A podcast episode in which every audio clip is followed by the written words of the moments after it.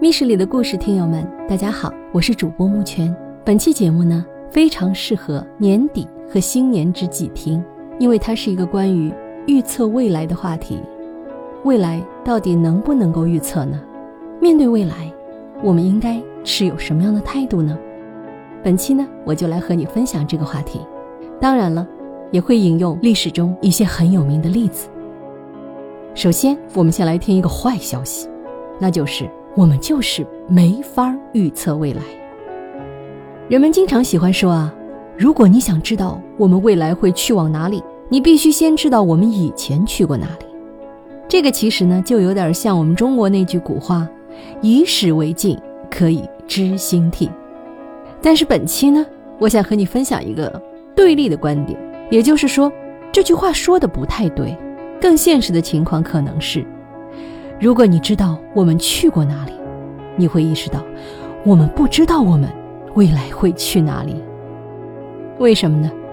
首先，我们这个世界充满了蝴蝶效应，一点点微小因素的变动都可能改写历史。比如，倒退一百多年，一九一五年五月七日，有一艘用于英美之间客运的巨轮叫“卢西塔尼亚号”，它被德国舰艇发射的其中一枚鱼雷击中了。造成了将近一千二百名乘客死亡。一般认为这是美国参加第一次世界大战的导火索，但很少有人知道的是，如果这艘巨轮的船长特纳之前没有关闭船上的第四个锅炉房，那么这艘船就能开得更快，节省一天的时间，就不会跟德国潜艇相遇了。那么一战的历史可能就会有重大改变。又或者，如果倒退两百多年。一七七六年八月二十八号的晚上，那股吹往英国舰队的风不是逆风，而是顺风，那他们很可能就能势如破竹，把乔治华盛顿的军队全部歼灭了。那这个世界上也就不会有美国了。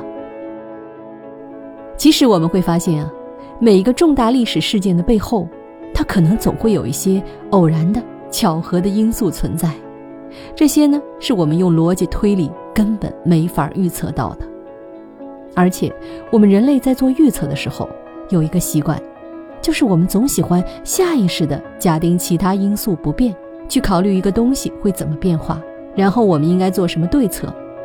但问题是，真实世界里根本不存在控制变量，一切都是牵一发而动全身的。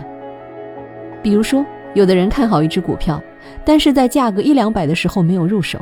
然后眼见着它涨到了六百，就很后悔，心里想着，假如它跌回来，我一定要买。但问题是，等它真的又到两百了，你能预测它将来还会涨回去吗？你又不敢了，因为你可能发现市场上有很多人觉得它现在的价值还是被高估了，而且国家对这个行业的政策，你觉得也不是很明朗，很多因素都变了，所以你又没法预测了。有一句话说：“福兮祸之所伏。”比如，当经济稳定时，人们会变得乐观；当人们变得乐观时，他们就会负债；当他们负债时，经济就会变得不稳定。所以，稳定本身就是不稳定的，繁荣本身就孕育着萧条，也就是所谓“福兮祸之所伏”。而且更难的地方在于。你很难知道那个拐点会在什么地方，所以这也是我们很难预测未来的一个原因。有一句话说：“Risk is what you don't see。”风险是你看不到的那些东西。所以历史上其实常见的情况是，那些我们经历过的最大的风险、最重大的事件，往往是人们没有提前预料到的。比如，我们都知道，二十世纪三十年代，美国有一场经济大萧条。其中呢，有一件很多人不知道的小事儿，就是在一九三零年，美国的全国经济联盟，他曾经做过一项民意调查，问人们，他们觉得当时美国最大的问题是什么？然后结果出来之后，排在前几位的分别是司法、禁酒令、不尊重法律、犯罪，还有执法。但是，一年之后呢？大家发现，其实最大的问题是大批的人在失业，而在前一年调查的时候，失业率只排在第十八位。也就是说，当时大家还没觉得它会是个大问题。那很多时候都是这样的，就是最大的风险总是没有人预见到的，因为如果有人预见到了，大家就会做好准备，那事后来看，它的破坏性就被稀释掉了，也就不是什么风险了。所以，未来十年最大的风险、最重要的新闻故事，都是今天没有人谈论的，这就是永远不变的事情。也就是说，人们没有办法预测未来，过去时。将来也是。那么，面对这样一个无法预测的未来，我们应该怎么办呢？建议是，少做预测，多做准备。道理很简单，既然预测不准，那我们就不要那么依赖预测了。《黑天鹅》的作者塔勒布也说过类似的话，就是少投资预测，多投资准备，而且多做准备里的这个多。是比你认为已经准备充分了的那个程度还要再多一点，因为我们觉得准备充分一般只是在为能想象到的风险做准备，但是前面也说了，真正的风险是你看不到的那些，所以你需要给它打出富余量。比如在个人理财方面，合适的储蓄金额应该是在你做好了储蓄计划之后再往上加一些，到了你觉得，哎，是不是有点多了？这个量才是合适的。反过来，如果是债务，就应该是在你觉得合适的那个负债程度上再减少一点。还有，做财务规划的时候，如果你预期自己将来每年的投资收益能有百分之八，那你要不要就根据这个数字来制定自己将来各项要用到的钱的规划呢？最好不要。更好的做法是，在预期的基础上再打个折扣。让自己制定的规划，即使在收益率只有百分之四到百分之五的时候，也能实现。这也是类似的道理。除了少做预测、多做准备以外，还有一条忠告，叫“幸福的第一法则是低期望值”。有一个现象啊，就是如果你问今天的美国人，美国的黄金时代是什么时候，多数人都会说是二十世纪五十年代。大家对那个时代很怀念，那个时候，一个中等收入的男人能让一个五口之家过上舒适的生活。现在很多美国人觉得，那个年代的生活比现在更幸福。但如果我们看数据的话，会发现，其实二十世纪五十年代的美国家庭生活水平比现在差远了。跟二零二一年比的话，扣除了通货膨胀因素之后，五十年代的家庭收入的中位数是现在的一半还不到。房屋拥有率比现在低十二个百分点，平均住房比今天的小三分之一，工作场所的死亡人数是现在的三倍。这就是人们怀念的时代吗？看起来好像也没多好呀。那为什么那个年代的人看起来更幸福呢？原来问题的关键在于，当时的贫富差距小。有历史学家指出，按百分比计算的话。当时社会里最大的经济收益流向了社会中收入最低的成员，大大缩小了贫富差距。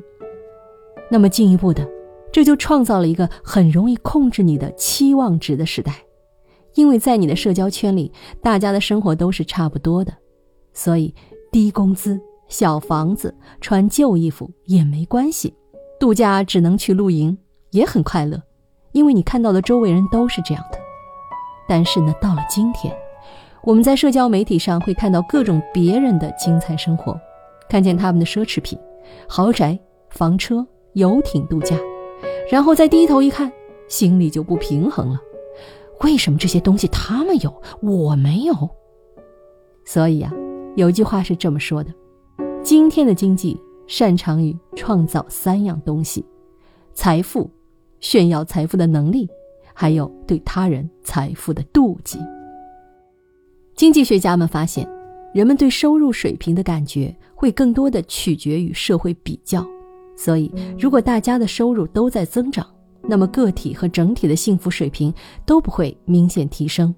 如果人们的期望值的膨胀速度比经济增长速度要快，那即使社会财富是在增加的，人们的幸福感还是在倒退。这有点像在股市里，即使出了一个利好。但如果这个利好不如人们期待的大，股市给出的反馈也会是负面的。也有点像在职场里，即使你已经在努力成长，但如果你的成长速度比老板预期的要慢，那你的印象分可能还是在下降。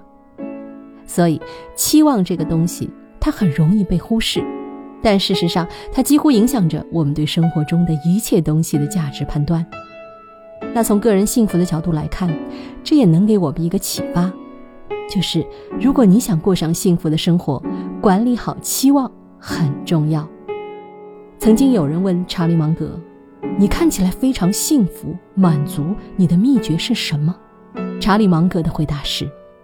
幸福生活的首要法则是低期望值。他还说，如果你有不切实际的期望，你的一生都会很悲惨。你要有一个合理的期望，接受生活的结果，不管是好的还是坏的，你都要学会坚忍。所以，面对不可预测的未来，要记住一个等式：幸福等于你拥有什么除以你期望什么。当我们在焦虑的预测未来的时候，我们在意的往往是我拥有的东西会怎么变化。但是很多人都忽视了另一个要素，那就是我们的期望，而期望其实是我们能够去控制的东西。所以很多时候，与其患得患失，不如降低期待。得不到是正常，得到了是惊喜。